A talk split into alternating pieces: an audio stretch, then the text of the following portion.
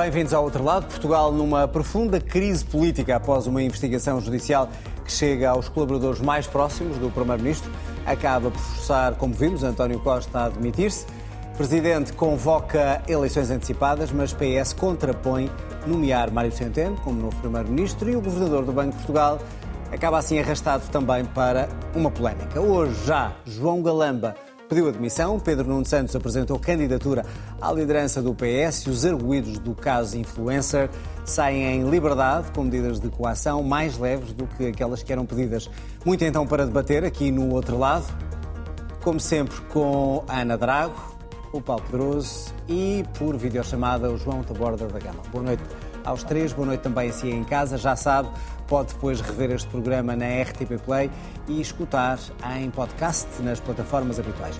Começamos então pelo caso judicial que levou à admissão do Primeiro-Ministro e antecipação de eleições, processo influencer com cinco arguídos que acabaram hoje por sair em liberdade depois de ouvidos por um juiz. Ao contrário do que pedia o Ministério Público, as medidas de coação foram as mais leves. Pelo meio, António Costa, depois de ter apresentado a demissão, volta a falar ao país, uma segunda vez, num discurso em que decidiu falar sobre a conduta do seu chefe de gabinete, amizades e traições. Apesar de eu, num momento de infelicidade, eh, ter dito que ele era o meu melhor amigo, eh, aquilo que é a realidade é que um amigo, um primeiro-ministro não tem amigos. Mas. Eh, e quanto mais tempo exerce, devo dizer, aliás, menos amigos tem. O que é que o Dr. Lacerda Machado tenha feito ou não tenha feito neste processo? Nunca o fez com a minha autorização, com o meu conhecimento, com a minha interferência e, eh, e nunca, por nunca, falou comigo sobre este assunto. A apreensão de envelopes com dinheiro no gabinete de uma pessoa que escolhi para comigo trabalhar, mais do que me magoar pela confiança traída, envergonha-me perante os portugueses e, para, e aos portugueses tenho o dever de pedir desculpa. Não, não estou para interferir em processo judicial nenhum. Não conheço o processo judicial, a não ser aquilo que a comunicação social tem divulgado Fui surpreendido de saber que sou envolvido também num processo judicial. Apesar de correr em foro separado, demorará o tempo que demorará todo o outro processo, eh, aguardará a apreciação da prova, eh, que será seguramente exigente eh, por todo o outro processo e, portanto, significa que esse processo durará seguramente muito tempo.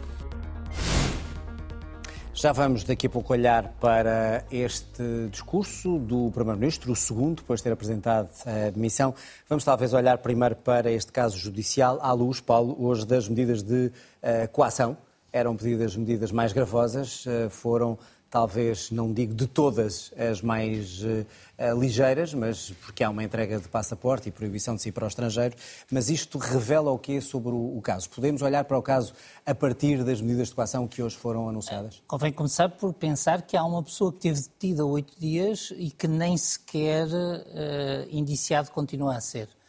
Eu creio que uh, o que um, o, o juiz de instrução faz é uma primeira apreciação da força dos indícios uh, e uh, a apreciação que este juiz de instrução fez foi muito severa para a tese do Ministério Público. Uh, portanto, severa leia-se contrária. Contrária. Não considera que haja indícios de corrupção, não considera que haja indícios de prevaricação um, e esses eram, de algum modo, crimes graves. Um, e, e a primeira pergunta que se nos coloca é de se há indícios tão tenos, como é que se submete assim pessoas a oito dias de detenção? Uh, sendo que a lei diz que as pessoas devem, digamos, devem estar no máximo 48 horas. Por outro lado, se há indícios tão tenos, como é que uh, um comunicado da Procuradoria pode desencadear uma crise política com a dimensão que foi, uh, que foi criada? Há uma reflexão que tem que ser feita, não é sobre este caso Mas não desapareceu concreto. tudo, como não, disse hoje claro. um advogado de defesa. Quer dizer, quando estamos eu digo a falar de não crimes desapareceu com, tudo, com penas de 5 anos de neste prisão. Neste momento não estamos a discutir, nem, nem, nem, creio que se fosse possível. Porque neste momento não está a ser feito um juízo sobre se os indícios eh, apontam mais para a culpabilidade ou menos para a culpabilidade. Está-se apenas a fazer um juízo sobre se há indícios minimamente, digamos, minimamente fortes para que o processo, eh, para que o processo Para isso continue. também serve o juiz de instrução, ou Claro, seja, não para eh, seguir fez, a tese do Ministério fez Público. o seu papel do modo que entendeu. Uh, mas há uma reflexão que nós temos que fazer em abstrato. Agora deixo de estar a falar sobre este processo, mas que é uh, deve usar-se com ligeireza a detenção fora de flagrante delito, ou seja, há alguma razão para que estas pessoas tenham estado oito dias à espera e não pudessem ter estado em casa à espera desta, digamos, antes de serem ouvidas, não serem ouvidas em, contexto normal. Por outro lado, há uma, uma coisa que é importante. Isso é uma reflexão que já fazemos há muito tempo com não, muitos uh, processos, não é? E nada se alterou. Infelizmente a política não faz essa reflexão. A política faz essa reflexão, os políticos fazem essa reflexão a quente e a ou primeira estão, coisa, ou quando estão sob a A primeira coisa que fazem quando os processos entram na fase seguinte é procurar esquecer o que é que seja que aconteceu. Por muitas razões, umas serão boas, outras são más, mas há uma coisa que temos que, ter, que dizer com justiça. Uh, foi Rui Rio provavelmente o único Exatamente. político que quis fazer esta reflexão. Exatamente. Uh, e não foi acompanhado. Uh, e há outra questão que temos que ter presente. O Ministério Público tem que ser independente. Tem. mas independência não pode rimar com incompetência e muito menos com irresponsabilidade. Houve em incompetência e responsabilidade neste caso? Tem que ter havido, uh, uh, uh, tem que ter havido incompetência quando se repare. Se lançamos uma operação com vultuosos recursos, com anúncio mediático, com consequências políticas que não podiam não ter sido antecipadas, para um grande escândalo de corrupção com consequências internacionais e não está reunido um indício que um juiz de instrução considere suficientemente forte sobre a corrupção de um dos arguídos, nós temos que dizer que algo aqui está a falhar e nenhum poder pode ser não responsabilizável. Há também uma pergunta que se coloca: se de facto é assim e se de facto os indícios eram até para os envolvidos, que sabem melhor que ninguém o que é que fizeram, fracos, o que é que levaria o Primeiro-Ministro, sabendo que era fraco, mas o caso contra eles, a apresentar a Mas o Primeiro-Ministro, não se, o Primeiro-Ministro, do meu ponto de vista, fez muito bem e o Primeiro-Ministro não se demitiu por causa da força de nenhum indício. O Primeiro-Ministro, aliás, disse-o no seu discurso de, de, de, de missão, uh, que tem a consciência tranquila de que não cometeu nenhum ato ilícito. E disse no seu segundo discurso algo que também carece de reflexão, uh, que é uh, que os governos não podem ser impedidos de governar. Uh, e creio que estamos. Que esse Já é vamos âmago, ao segundo discurso que eu gostava de ver em, em pormenor. Mas eu creio que este é o âmago da discussão deste processo, porque no fundo este processo, e sobretudo a partir do momento em que cai a, a, a indiciação por corrupção, este processo vai ser um processo, ou é nesta fase um processo sobre os limites da negociação em política. E tráfico de influências. É por isso que é, quando eu digo que é sobre os limites. Estamos Ou a seja, falar de um crime que é grave. Aquilo que os membros do governo dizem que fazem, os membros do governo envolvidos e as pessoas envolvidas, é uma negociação lícita para a arbitragem de prioridades. E que o Ministério Público interpreta como um tráfico de influências. Aqui há um aperfeiçoamento institucional que já devia ter sido feito e que agora se torna urgente tem que ser regulamentado o lobby. Nós temos que saber quando é que é lobby legal e quando é que não é lobby legal. E há outra coisa que tem que ser feita. Uh, o, o, Ministério Público não pode uh, presumir que todas as negociações são ilícitas, nem o Governo pode presumir que tem o poder de negociar tudo em absoluto. Uh, e, e, e se há algo que já podemos aprender sobre este processo, é que temos que aperfeiçoar juridicamente o quadro sobre o lobby, sobre a negociação e as instituições de negociação de casos como este, de, digamos, de grandes investimentos. Porque o país está em risco de perder, como se disse, Já o vamos. maior investimento Mas público é ou não grave este caso, a forma, aquilo que sabemos do caso? Depende dos indícios, Ah, reparem. Porque assim, grave que pessoas conversem umas com outras, não é. Uh, Mas grave... vamos acreditar que o Ministério Público é tão irresponsável que olha para uma conversa e a partir daí Eu abre um aqui- processo não, eu aqui não faço, altas individualidades Eu aqui não faço profissão de é? fé sobre nenhuma das partes, mas digo que o, Ministério Público não tem nenhuma presunção divina de imunidade ao erro e muito menos de imunidade ao erro interpretativo. E que há erros interpretativos neste processo, até o próprio Ministério Público já o reconheceu. João, as medidas de coação que conhecemos hoje, ao final da tarde, e como jurista, podem enfraquecer o caso? E enfraquecem o caso? Naturalmente que enfraquecem o caso do ponto de vista jurídico e algo do ponto de vista social e mediático, no sentido do tratamento que é dado ao mesmo, eh, na medida em que os crimes mais graves parece que não são, eh, digamos, confirmados nesta primeira, nesta primeira fase.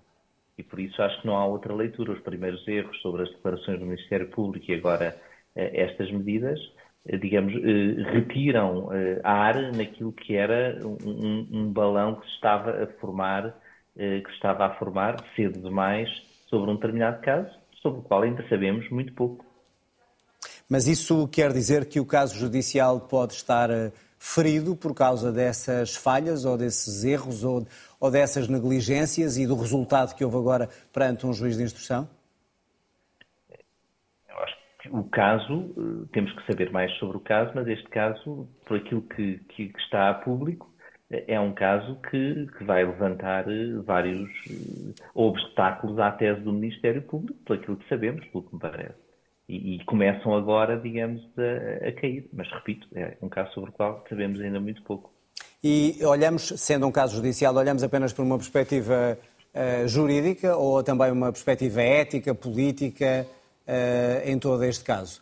Uh, é um caso que levou, como vimos, a estas escutas, a esta divulgação e ao Primeiro-Ministro a apresentar a demissão? Ou seja, isso decorre, a demissão do Primeiro-Ministro decorre da posição do Ministério Público e decorre do material eh, encontrado e aquele que foi divulgado eh, para, para fora eh, sobre, esta, sobre esta investigação e, portanto, não poderia ter sido outra. Ou seja, perante perante este caso, não do ponto de vista jurídico, mas do ponto de vista também social e político, não, não poderia haver outro despejo que não, uh, que não admissão. Uh, uh, agora, aquilo que, aquilo que é preciso começar a ir separando, e estamos ainda muito no início, é aquilo que foram consequências políticas, aquilo que foi uma ação investigativa inicial do Ministério Público, aquilo que são consequências éticas e aquilo que possam ser ou não consequências jurídicas. Não nos podemos esquecer, estamos a discutir este caso e, e temos um antigo primeiro-ministro que ainda não foi eh, condenado eh, há, há, nove anos. Eh, há nove anos eh, sobre eh, eventuais atos praticados também durante o exercício de, de funções públicas e passaram nove anos. E, portanto, eh, parece-me que tudo isso também tem que ser lido à luz daquilo que temos e faz sentido que estejamos todos aqui a discutir uma crise política se o caso parece tão uh, não à prova de bala, mas com tantas fragilidades, segundo esse raciocínio? Aquilo que me parece é que este, este caso tem, digamos, daquilo que, que vem a público, tem, tem várias, várias camadas ou, ou várias leituras. Temos eh, desde, desde aspectos insólitos, como haver envelopes com notas dentro de livros eh, num gabinete contigo ao, ao lado do Primeiro-Ministro, que é, que é uma coisa, mas é, é, um facto em si. Agora é preciso averiguar a origem, as explicações, etc. Mas é, digamos, do ponto de vista eh, a priori, um, um, facto insólito, não normal, indiciador de algo que não é normal na atividade social económica e na vida das pessoas. E, e depois temos eh, aquilo que são suspeitas sobre a, alguns investimentos e o modo como foram feitos. E aí vai haver várias leituras, e este caso, como o Paulo disse, e como o Primeiro-Ministro também disse no seu discurso, penso que já lá iremos, eh, vai nos permitir debater aquilo que são os limites da ação política, desde logo interna, dentro do próprio Estado, em sentido lato, e depois externa, eh, com empresas eh, privadas e com os seus representantes. Mas desde logo interna, que é, um aspecto até bastante importante da, da vida política. Ana, de que forma é que este caso judicial vem dar razão àqueles que durante alguns anos têm vindo a, alertar para o perigo entre certos negócios e a política? Ou a forma como está formulado retira-lhe qualquer força nesse sentido? O meu enorme receio é que no fim disto tudo fique muito pouco dessa aprendizagem, ou seja, sobre a clareza do que é uma relação de governação que quer puxar um conjunto de investimentos porque entende que é desejável para o futuro do país, como foi argumentado uh, por, por António Costa, e, e, e, e e a clarificação de quais são as regras na relação com esses interesses privados e a percepção de que eh, nem sempre o que é bom para esses interesses privados, mesmo que assegurem um conjunto de empregos e de investimentos, é necessariamente bom para todos os valores que estão em causa num determinado modelo do país. Aquilo que é contraditório neste caso em particular é nós estarmos, em particular no caso de Sines, eh, sobre eh, uma proposta de uma forma de investimento que se baseia em energias eh, renováveis, que é algo desejável, ao mesmo tempo que aparentemente interferia com aquilo que era a zona de reserva ecológica. São valores contraditórios, mas na verdade é isso que cabe aos governos, é fazê-lo. O problema é a forma desta relação, porque nós temos a percepção de que existe por parte dos interesses e a direita diz constantemente esta frase, de que é preciso desbloquear procedimentos. Uh, ou seja, que os interesses, há uma naturalidade nas formas de pressão sobre os governantes. Agora, como é que nós analisamos qual é o limite dessa forma eh, de pressão, o que é que é lícito e o que é que é ilícito, o que é que são alterações, que são alterações necessárias à política para permitir esse tipo de investimentos, de acordo com as escolhas do governo que são avaliadas uh, politicamente pelos portugueses, e o que é que já ultrapassa uh, aquilo que é que essa... ouvimos, Ana, e não podemos ignorar tudo aquilo que ouvimos, porque as escutas acabaram por ser reproduzidas e, e transcritas, uh, surpreende a forma como e a ligeireza, como muitos dizem, como um almoço a troco de uma decisão mais rápida ou de uma influência é negociada? Eu isso, eu peço desculpa, nós estamos a falar de um investimento de 3.500 milhões. Pensar que haveria contrapartidas, mesmo em troca de um almoço, enfim, oneroso de 130 euros, é pensar que João Galamba é um homem pouco inteligente, e se ele, ele traz suas idiosincrasias, mas não, não, é, não tem falta de inteligência, e é pensar que, que nós, a opinião pública, também não somos muito inteligentes. E, portanto, uma das coisas que nós não sabemos o que é que ainda vai sair e tem havido fugas a, a conta-gotas, mas aparentemente não há nenhum indício até agora de corrupção. E claramente os almoços não são uma justificação uh, neste contexto. O tráfico de influências, uh, não sendo um crime tão grave como a corrupção, é algo que não te choca? Claro que me choca, claro que me choca, até porque, porque nós é sabemos. Que ficou, claro, exatamente, ou seja, é isso que nós sabemos, é que há um conjunto de relações que se vão estabelecendo e que esses compadrios às vezes permitem um conjunto de uh, benefícios ehm, que em princípio não seriam desejáveis e que, acima de tudo, às vezes não são feitos para quem não tem esse tipo de contactos. E, portanto, há a percepção de que há aqui um conjunto de interlocutores que vai ganhando a sua parcela em nome da sua capacidade de influenciar governantes. Mesmo assim, eu creio que as conversas que nós fomos ouvindo são essas conversas que mostram essa zona um pouco cinzenta do que é que é entendido como desejável para o país ou como é que pode ser entendido como a permissão de algo que será contrário aos interesses do país. Mas, na verdade, eu, não, eu, eu, eu acho que nós temos que olhar para isto, para o futuro, mas não é bem isso que neste momento nós temos à nossa frente. Nós temos a demissão de um primeiro-ministro uh, que acontece não apenas por causa do comunicado do, do, Ministério Público, tem a ver com toda a operação que é montada naquela manhã, com, uh, enfim, as buscas que são uh, realizadas ao seu chefe de gabinete, as detenções, o caso do melhor amigo, de facto, uma infelicidade de António Costa que vem desde 2016. Mesmo que não seja diretamente, é, é algo que nós podemos é gravíssimo porque, na verdade, aqui a, a, nossa margem para haver algum tipo de, enfim, de dúvidas é relativamente estreita. Um volume tão significativo de dinheiro eh, em numerário, em no geral... No gabinete do Primeiro-Ministro. Exatamente, indicia que algo não quer ser reportado. Mas à exceção desse caso, que na verdade ainda não foi explicado, tudo o resto tem sido um conjunto de elementos que o Ministério Público tem tido dificuldade em explicar, desde escutas que estão uh, truncadas até à decisão hoje do, do, do, juiz de instrução, que mostra que, aparentemente, os indícios do Ministério Público não são tão sólidos como deveriam ser. Bom, isto exige a separação de poderes e tem mesmo que haver separação de poderes. Não pode haver interferência do poder político no poder judicial, mas o poder judicial não pode deitar abaixo uma maioria votada uh, pelo, pelos portugueses uh, uh, em nome de indícios que não são suficientemente sólidos. E, portanto, tem que haver responsabilidade por parte do Ministério Público. E eu acho que neste momento aquilo que o país necessitava é que a Procuradora-Geral da República viesse dizer alguma coisa aos cidadãos. No mínimo. No mínimo, porque há um, alguma surpresa e há um mal-estar que tem que ser esclarecido. E cabe agora à Justiça explicá-lo, não a conta-gotas com fugas na imprensa, mas apresentando responsabilidades. Perante isso, Paulo, o segundo discurso do uh, Primeiro-Ministro, ou seja, quando estes arguídos ainda não sabíamos quais uh, seriam as medidas de coação aplicadas, estavam a ser ouvidos por um juiz que estava a tentar ver as razões do Ministério Público e ouvir a defesa, e o Primeiro-Ministro vai e fala ao país. E fala ao país uh, sobre o dinheiro e que foi encontrado no seu gabinete e a relação com, com o seu chefe de gabinete, com o seu amigo, Uh, dizendo sempre isto não é interferência na, na, justiça. Fez bem no timing e no conteúdo deste segundo discurso, António Costa? É muito difícil avaliar uh, o que é que o Primeiro-Ministro devia ou não devia fazer nessas, nessas circunstâncias. Havia um facto que era iniludível, que é... Mas ele já tinha falado ao país, já não, tinha... mas António Costa, depois de falar ao país, tinha exonerado o seu chefe de gabinete. E, portanto, havia, uma, havia um facto novo. Por outro lado, o Ministério Público tinha feito um segundo comunicado. Ou seja, António Costa não veio falar sobre coisas que não tinham acontecido. E este segundo comunicado é um comunicado com grande relevância eh, do ponto de vista do impacto político. Porque é um comunicado que, ao, ao dizer que se vai haver um, um, uma conexão entre a produção de prova nos dois processos, o que correrá no, um, é, portanto, ocorrerá em primeira instância e o que eventualmente correrá no Supremo, no fundo o Ministério Público veio nos dizer que uh, o tempo de produção de prova para o atual, para o atual Primeiro-Ministro seria longo.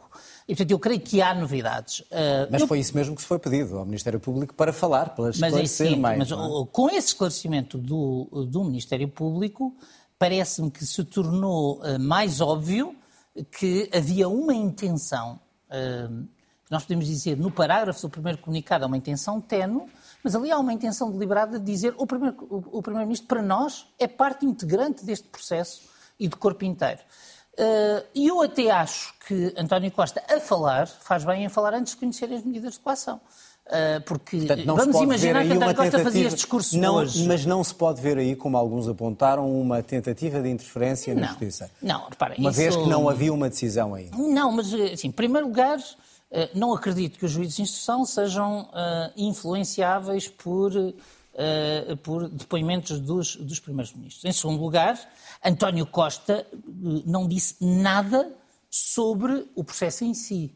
Disse uma coisa que podemos discutir o formato e podemos discutir se a solenidade de uma comunicação ao país é o, o, o, modo adequado para aquilo que ele disse. Muito provavelmente aquilo que ele disse faria mais sentido numa entrevista do que numa declaração, numa, numa declaração ao país. Mas ele, no fundo, traz-nos, para além do seu pedido de desculpas a, a, propósito do chefe de gabinete, porque, para mim, eu separo os planos.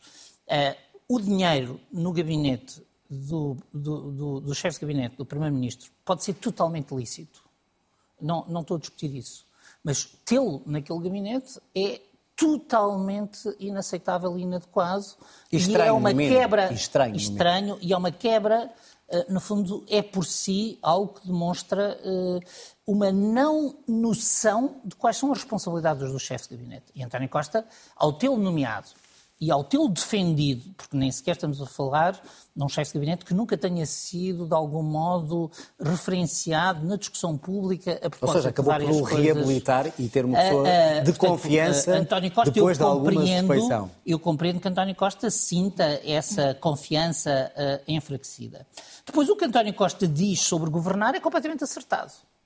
Uh, podemos é discutir o modo, o formato, se o quadro jurídico português é suficientemente denso, não é suficientemente denso, mas há uma coisa que não podemos ter ilusões. Portugal não atrairá grande investimento estrangeiro sem negociação. Uh, e, e também por isso é muito importante que se conheçam as regras e as balizas. O que se sente e podemos estar todos a ser induzidos em Paulo, erro pelas então, escutas. Só trazer aqui uh, um comentário de um investidor estrangeiro que disse se alguém não conhecesse Portugal e ouvisse esse discurso, a primeira coisa que dizia é não vou investir. Porque não. o que está a dizer é, com as regras, se nós forçamos um pouco as regras, vamos presos. Não, mas essa é, é essa a questão que nós como país. Não, mas nós como país temos que ter consciência do seguinte: não há grande investimento estrangeiro sem negociação. Não, não, não tenho, e, e, não tenham ilusões. Eu, enquanto ministro, recebi um dia o presidente do Conselho de Administração de uma empresa internacional em Portugal que me foi pedir uma mudança da legislação para conveniência dessa empresa. Eu disse que não, até disse isso em princípio implica rever a Constituição e ele respondeu-me: há muitos países dispostos a rever a Constituição para ter a nossa empresa. E, portanto, os governos têm que saber o que podem negociar, o que não podem negociar, o que devem negociar, o que não devem negociar, como podem negociar, como não podem portanto, negociar. Portanto, foi acertado. Foi não, acertada a forma mas como António Eu queria Costa só dizer uma coisa. Uh, o que nós sabemos, e podemos estar a ser induzidos em erro, e eu, eu não quero ser injusto com ninguém, mas podemos estar a ser induzidos em erro nas escutas, mas o que nós sabemos é, de novo, o excesso de informalidade em decisões importantes por parte deste governo. Uh, Discutia-se a TAP por WhatsApp, agora temos telefonemas de amigos e agora não estou a falar do amigo do Primeiro-Ministro, mas telefonemas, se quiserem, tocato lá sobre assuntos que são de importância. E a burocracia também se inventou. Não é a burocracia de que falava António Costa, mas a burocracia no sentido dos procedimentos escritos, formalizados, também se inventou para nos proteger a todos. E em Portugal nós não temos suficiente densidade de procedimentos. Mas há uma nota que eu gostava Tenho de dizer. Que passar a, Só uma nota. A palavra ao João, senão... Só uma coisa em que eu discordo profundamente do Primeiro-Ministro. Quando o Primeiro-Ministro diz um Primeiro-Ministro não tem amigos e, e, quanto mais tempo tiver, menos tem que ter. Não. Eh, um Primeiro-Ministro tem amigos, tem mulher, tem filhos, tem primos, tem, tem tudo o resto. Continuará a ter. Agora, uma, uma coisa que o Primeiro-Ministro e os amigos têm que ter. Uh, a partir do momento em que o Primeiro-Ministro é Primeiro-Ministro, isto tem exigências para todo o seu círculo próximo. E às vezes há um certo sentimento de poder uh, que uh, fragiliza impunidade, essa consciência. Eu diria. Impunidade, não, consciência Num certo sentido, quanto mais íntimo, mais distante e mais formal. João, este segundo discurso do uh, Primeiro-Ministro foi desnecessário ou foi acertado? Eu acho que este segundo discurso do Primeiro-Ministro foi uh, um discurso bastante forte e bastante importante, uh, quer no timing, quer no conteúdo, para defender aquilo que é a sua posição e, e, e em relação à qual uh, acho que muita gente estará de acordo, mesmo que não possa neste momento declarar que está de acordo. Ou seja, qualquer pessoa que ambicione ser Primeiro-Ministro em Portugal, e portanto estou a pensar na oposição, eh, não, não pode ter uma visão do exercício do poder eh, diferente daquela que foi, em termos abstratos, eh, elencada e descrita por, por António Costa neste segundo discurso. Se isso merece um discurso ao país, se isso merecia um livro, se merecia uma, uma entrevista, um comentário, um debate sobre isso, é, é outra questão. Mas, mas aquilo que, que, que, António Costa fez, do ponto de vista da comunicação no bom sentido, não do spin, mas da comunicação, penso que é um marco importante na política portuguesa, em que ele tenta situar eh, aquilo que vai ser parte da discussão sobre um caso que, e aqui estou a interpretar a linguagem gestual, à vontade, aquilo que se vem sabendo na, na imprensa, eh, eh, mas aquilo que é um caso que muito provavelmente poderá ter um fim, um fim em nada. E, e portanto, permitiu também ao Primeiro-Ministro, ainda em funções, eh, fazer um discurso em que, em que situa aquilo que é, eh, na sua opinião, eh, a ação governativa, a ação governativa interna para os vários departamentos do Estado e aquilo que é também a sua delimitação perante o poder João, quer isso dizer que os liberais que de imediato levantaram a voz contra o timing e o conteúdo deste segundo discurso não têm razão quando o criticam? politicamente. Tem razão no exercício da oposição, tem razão no exercício da oposição política. E, portanto, perante, digamos, esta prenda de mão beijada que toda a oposição recebe sem ser causa disso, que é a queda de um governo em maioria absoluta a, a pouco tempo do início do seu mandato, não é? em termos, digamos, fácticos, muita gente beneficia, a oposição, a oposição interna do PS, etc. Eh, eh, não, não é suposto que façam outra coisa, não é suposto que façam outra coisa e, portanto, temos que ver isso com esses olhos. Eh, agora, do ponto de vista, digamos, mais distante dessa luta política do dia a dia, o discurso de António Costa foi, aliás, até bastante liberal no seu, no, no, seu, no seu conteúdo e, naquilo que deve ser a ação, que é a dificuldade da ação, da ação, da ação governativa interna e, e, também externa, mas ele focou sobretudo na ação governativa interna. E aquilo que o Paulo Pedroso há pouco disse é que não há investimento estrangeiro sem negociação, até porque muitos daqueles exemplos são coisas que não se repetem e, portanto, as leis não foram pensadas de forma a abranger aquelas especificidades ou porque o impacto é tão grande. Oh, João, isso quer é dizer, João, deixa-me só interromper, isso quer dizer que aquilo que, uh, do pouco que conhecemos e que ouvimos nas escutas, não te choca como jurista e não, não há ali indícios de ilegalidade?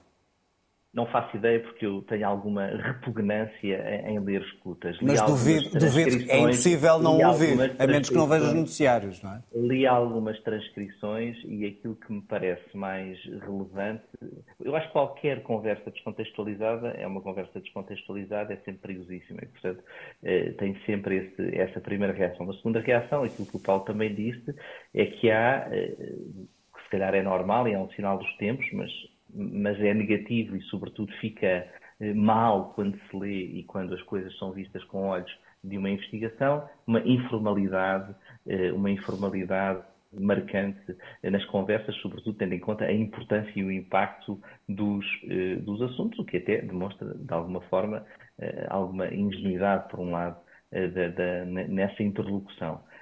Mas aquilo que, que me, que me, parece relevante é perceber eh, se esse tipo de discurso e se essas conversas correspondem a, a, a digamos, a conteúdos semânticos eh, com alguma contextualização exagerada ou correspondem a alguma realidade eh, depois na, na, naquilo que é a violação da lei.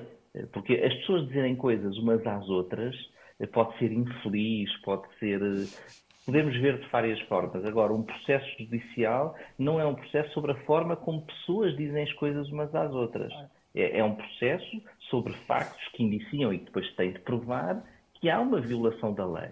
E isso eh, é, é, o que vamos, é o que vamos esperar. Agora, do ponto de vista sociológico, é muito fácil tentar virar a opinião pública com certas transcrições ou com certos factos ou com certas, ou com certas atitudes. Isso já aconteceu em Portugal nas últimas décadas várias vezes, em vários casos judiciais que atingiram pessoas ligadas à política, pessoas não ligadas à política, que atingiram a esquerda e que atingiram a direita. E, portanto, eh, eu tento, nestes casos, ter alguma frieza e, e distância eh, e, e tentar ver a floresta e não a árvore, porque qualquer conversa descontextualizada é uma conversa descontextualizada, por um lado. E, em segundo lugar, o cometimento de um crime não é uma conversa entre pessoas, por mais que sejam graves as coisas que digam, estranhas, erradas do ponto de vista, há pouco tu falavas disso, do ponto de vista ético até, ou moral, ou daquilo que é o cuidado e que é a importância dos cargos que desempenham. Mas a, o cometimento de um crime não é isso. E, e, e, e um processo judicial são os indícios do cometimento de um crime e depois a sua prova. Bom, Estamos vou... ainda longe disso. Aliás, a primeira, o primeiro desbaste feito nessa, digamos, nessa teoria foi feita pelo Poder Judicial, porque o Poder Judicial e a independência do Poder Judicial é diferente eh, naquilo que toca ao juiz e naquilo que toca eh, obviamente, ao Ministério Obviamente. Uh, Ana, o teu olhar sobre o discurso, o segundo discurso do Primeiro-Ministro, se fez sentido uh, o timing e também o conteúdo e, se aqueles que dizem que poderia ser vista ali uma tentativa de interferir com a justiça porque não estavam conhecidas as medidas têm razão ou não? Eu acho que não tem razão nenhuma, acho que não tem qualquer interferência com o processo em si e com a condução do processo.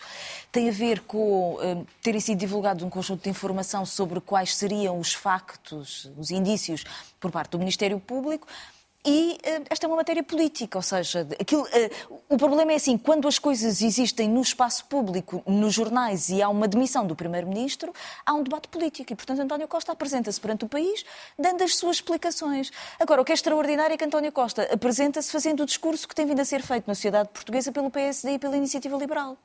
Que havia no governo do Partido Socialista dificuldades em uh, recortar as dificuldades burocráticas, em desbloquear os processos, em criar dar flexibilidade nas regras, tem sido este exatamente Ora, o discurso um da direita. A maioria não e poderia aquilo, mudar essas regras. E aquilo que o governo. Às vezes até os liberais têm razão. E aquilo que o, que o, que o Primeiro-Ministro vem dizer era isso mesmo que nós estávamos a tentar fazer. Estávamos a tentar mudar as regras com o simplex industrial, o simplex ambiental, ou seja, uma tentativa de reconverter a forma como o governo lida a forma como o governo lida com os investimentos estrangeiros. E, portanto, na verdade, aquilo que António Costa vem dizer é assim: nós estávamos exatamente neste momento a alterar os procedimentos em nome daquilo que João Galamba disse quando fechou o debate do Orçamento de Estado na Generalidade, que é o maior investimento em Portugal desde a, desde a Parece alta perigoso essa alteração.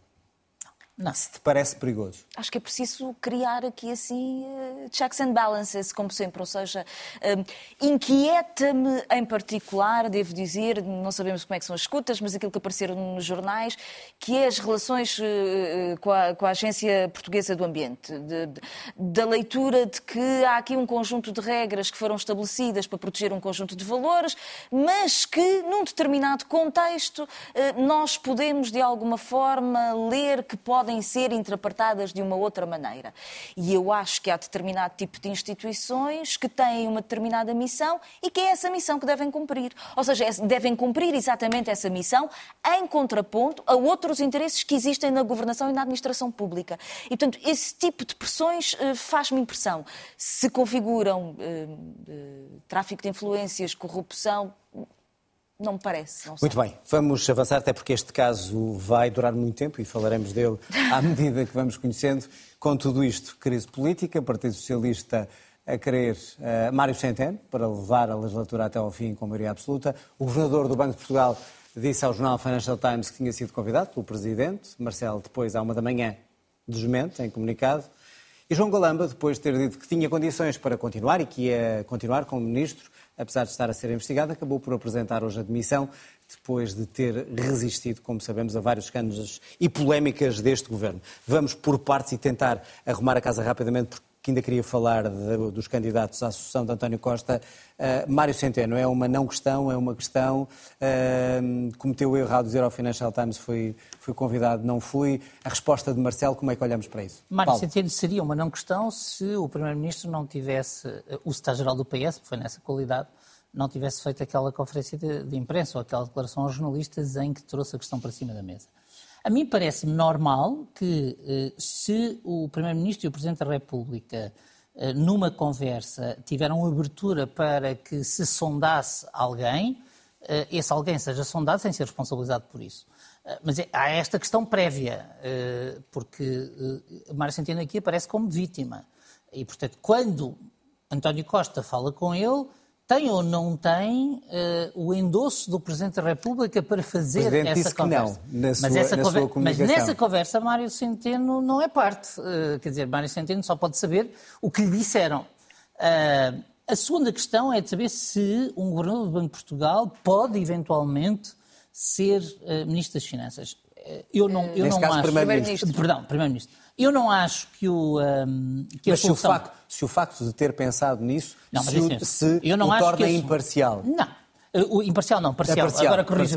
Mas uh, o, uh, uh, eu não acho que a independência derive de pensar que o governo de Portugal é uma espécie de eunuco político, não tem ideias, não tem visão, não tem... E neste é caso era invisível, era óbvio. a independência vê-se nos atos e nos gestos. Uh, e, portanto, estamos a criar claramente uh, uma, uma polémica artificial para tentar prejudicar o governador, que é, aliás, criada porque não queria que ele fosse governador.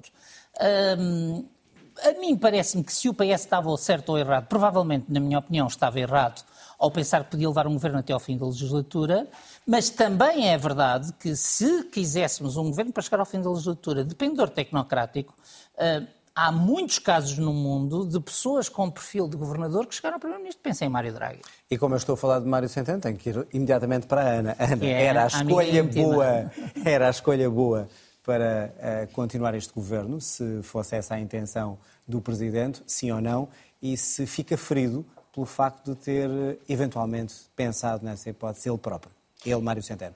Eu devo dizer que a proposta de Mário Centeno ficar como Primeiro-Ministro à frente de um governo do Partido Socialista supostamente reconfigurado depois deste terremoto parece-me uma ideia peregrina. Não sei de onde é que António Costa terá achado em algum momento que essa era uma boa ideia, uma boa ideia para o país, porque era a degradação. Mas do... não tem culpa disso. Era... Não, não, não, não, não estou a discutir Mário Centeno. Era a degradação do debate político, era o atropelo do governo do Partido Socialista, era um desastre para a democracia portuguesa e, portanto, neste momento eu devo estar grata ao Presidente da República República por ter eliminado essa hipótese. Não sei como é que António Costa achou que isto era uma boa ideia, como é que o propôs e como é que o anunciou uh, aos portugueses. Deixa-o sob suspeição agora, mais do que, que é estava António... Mário Centeno.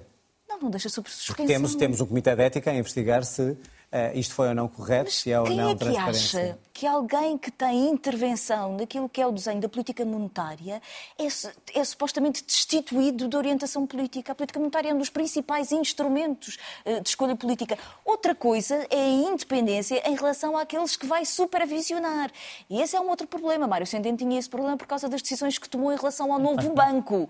E esse é que era o problema em assumir o papel de governador. Não o facto de ter escolhas políticas. Escolhas políticas todos têm. Não há um que não tenha. Aliás, se não tiver, não pode ir Portanto, para governador, mal... nem para quem governar a política foi monetária. O primeiro-ministro ao fazer este anúncio. Sim, sim, devo dizer que não consigo entender como é que António Costa achou que isto seria uma ideia apresentável a quem quer que seja. João, rapidamente, era uma boa ideia, sim ou não, escolher uh, Mário Centeno para primeiro-ministro e se fica beliscado por ter sequer pensado em aceitar este convite?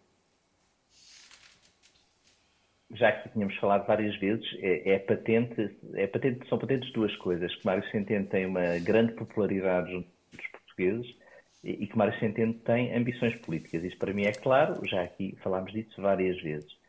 E, portanto, isso é, é uma coisa. A segunda coisa é, é, é, o desmentido entre Mário Centeno e o Presidente da República em que estamos a discutir palavras, que é alguém que aquelas coisas um bocado até infantis, que é, eu não, não, não te perguntei se tu querias namorar comigo, eh, perguntei se tu, uh, o que é que tu poderias querer para poderes namorar comigo. Eu nunca te disse que queria namorar contigo, era só se eu quisesse namorar contigo. Ou seja, é, é um bocado Para quem só entrou agora no programa, estamos a discutir Mário Centeno em primeiro-ministro. Não namoro. Não, não, não se confunda. Sim, eu não estou aqui a uma declaração entre membros. É, é, isso, ou seja, é um bocado ridículo institucionalmente, eh, não é? Vir dizer que não foi convidado, então foi convidado para quê? Para pensar nisso, olha, pense nisso agora este fim de semana e depois diga-me qualquer coisa, mas não estamos a convidar, não, não, não faz nenhum Portanto, sentido. quem é que teve claro mal que, claro e que causou que... esta polémica, João? Eu, eu, acho, eu acho que eu acho que Mário Centeno teve mal e isso joga com a primeira parte daquilo que eu disse, esteve mal em falar disso ao Financial Times. Isso é que foi, isso é que irritou o Presidente da República e, e porventura mais pessoas.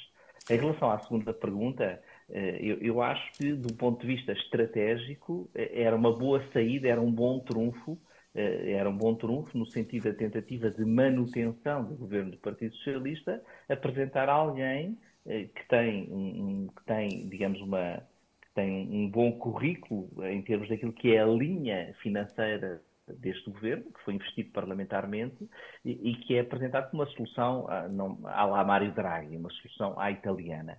Essas soluções em Portugal nunca não, não, não, não, não são comuns por várias razões e, portanto, não foi também desta vez que tivemos eh, essa possibilidade e se ia ser visto como um governo com maior responsabilidade presidencial, a oposição eh, não ia calar um, um segundo sobre isso. Não penso que fosse, como disse a Ana, uma solução uh, antidemocrática.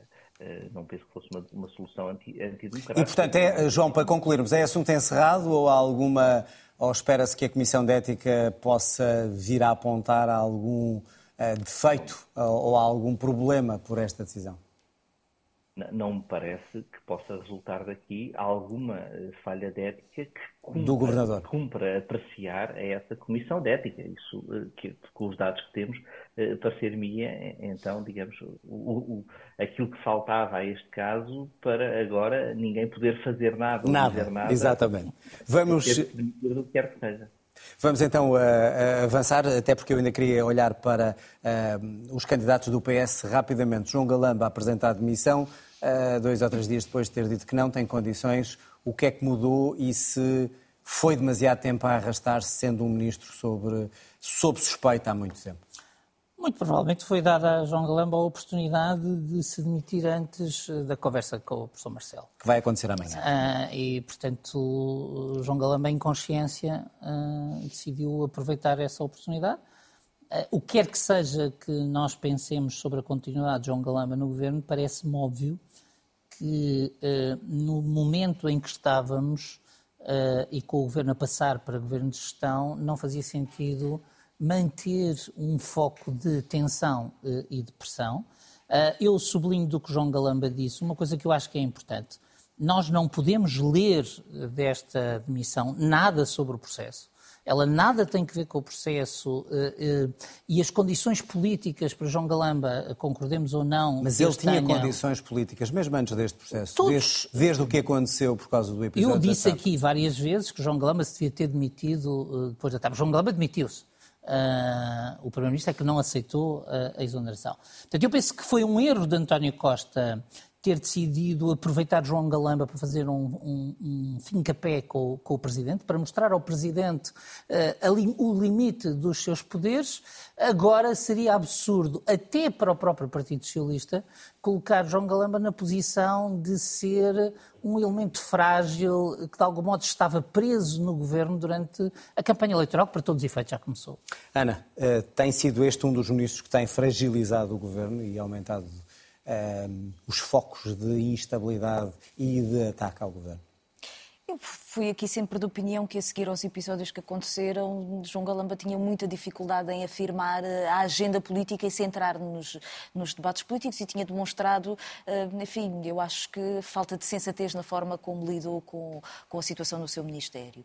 Nesta situação em particular, acho que já vinha desgastado e agora mais desgastado ficou e, portanto, na verdade era isso, transformava-se numa espécie, lamento a expressão, mas de saco de boxe do governo e acho que quando António Costa diz que amanhã ia discutir com o Presidente da República, percebe-se que, eh, enfim, que, que essa, essa conversa não iria correr bem e, portanto, houve aqui, assim, uma oportunidade para João Galamba sair, apesar de se perceber que ele, de forma, enfim, teimosa ou persistente, eh, achava que devia continuar a travar os seus combates.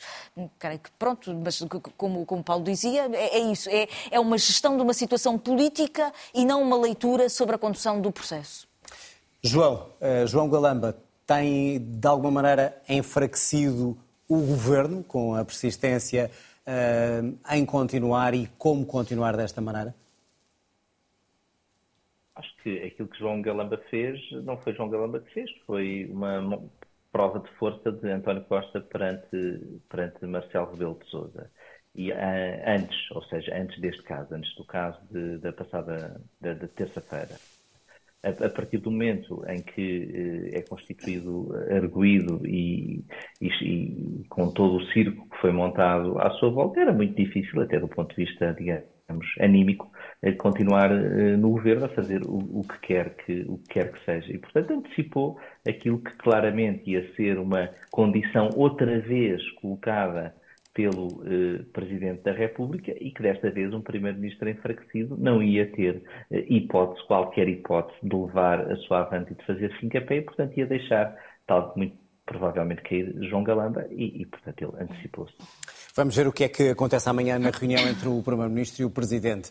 Uh, rapidamente, antes de terminar o programa, gostava de olhar para o PS, que procura o sucessor de António Costa. José Luís Carneiro foi o primeiro a apresentar a candidatura.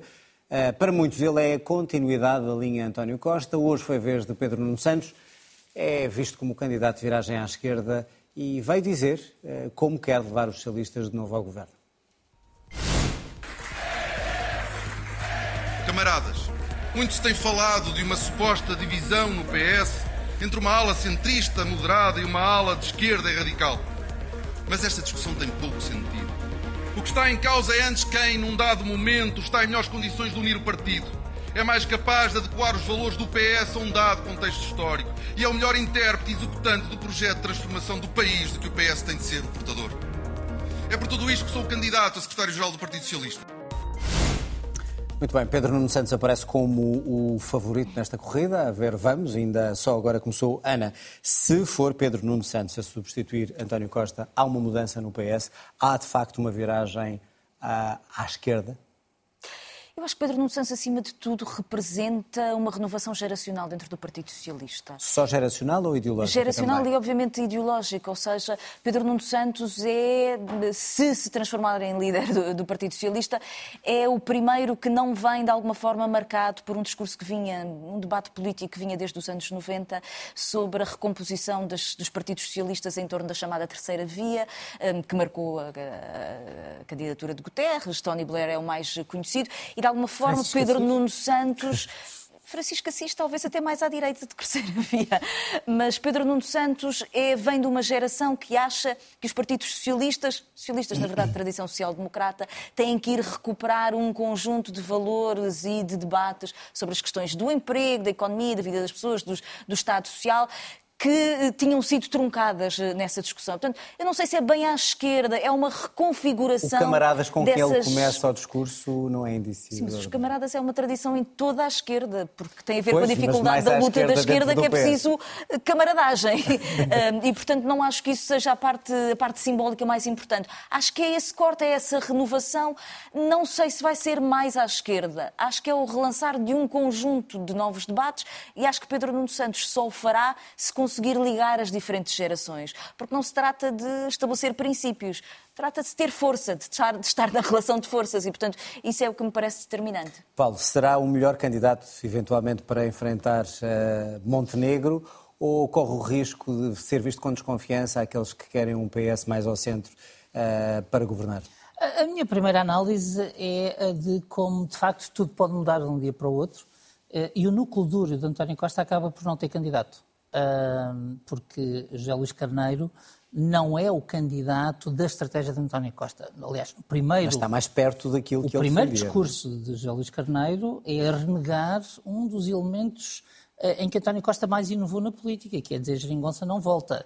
Eh, e, portanto, eu não vejo como é que pode alguém ser simultaneamente continuidade de António Costa, que é quem, usando uma expressão que já se usou aqui muito, desbloqueou a esquerda Uh, dizendo que não há nenhum partido fora do arco da governação, e José Luís Carneiro escolhe para o seu discurso, foi ele que escolheu, escolhe para o seu discurso dizer uh, algo como geringonça, nunca mais, e vem até falar... E pisca o olho ao PSD. E vem falar da evolução isso não, é, isso, não é, isso não é um derrotista já à partida? Uh, o seu principal adversário, contam comigo para formar governo? Independentemente da tática, do ponto de vista da tática parece-me inadequado, mas do ponto de vista do posicionamento não é a continuação de António Costa. Mas é ao centro, inevitável. Uh, mais ver, que é, à, é à direita do centro-esquerda. Agora não sei como é que isso se pode Próximo dizer bem.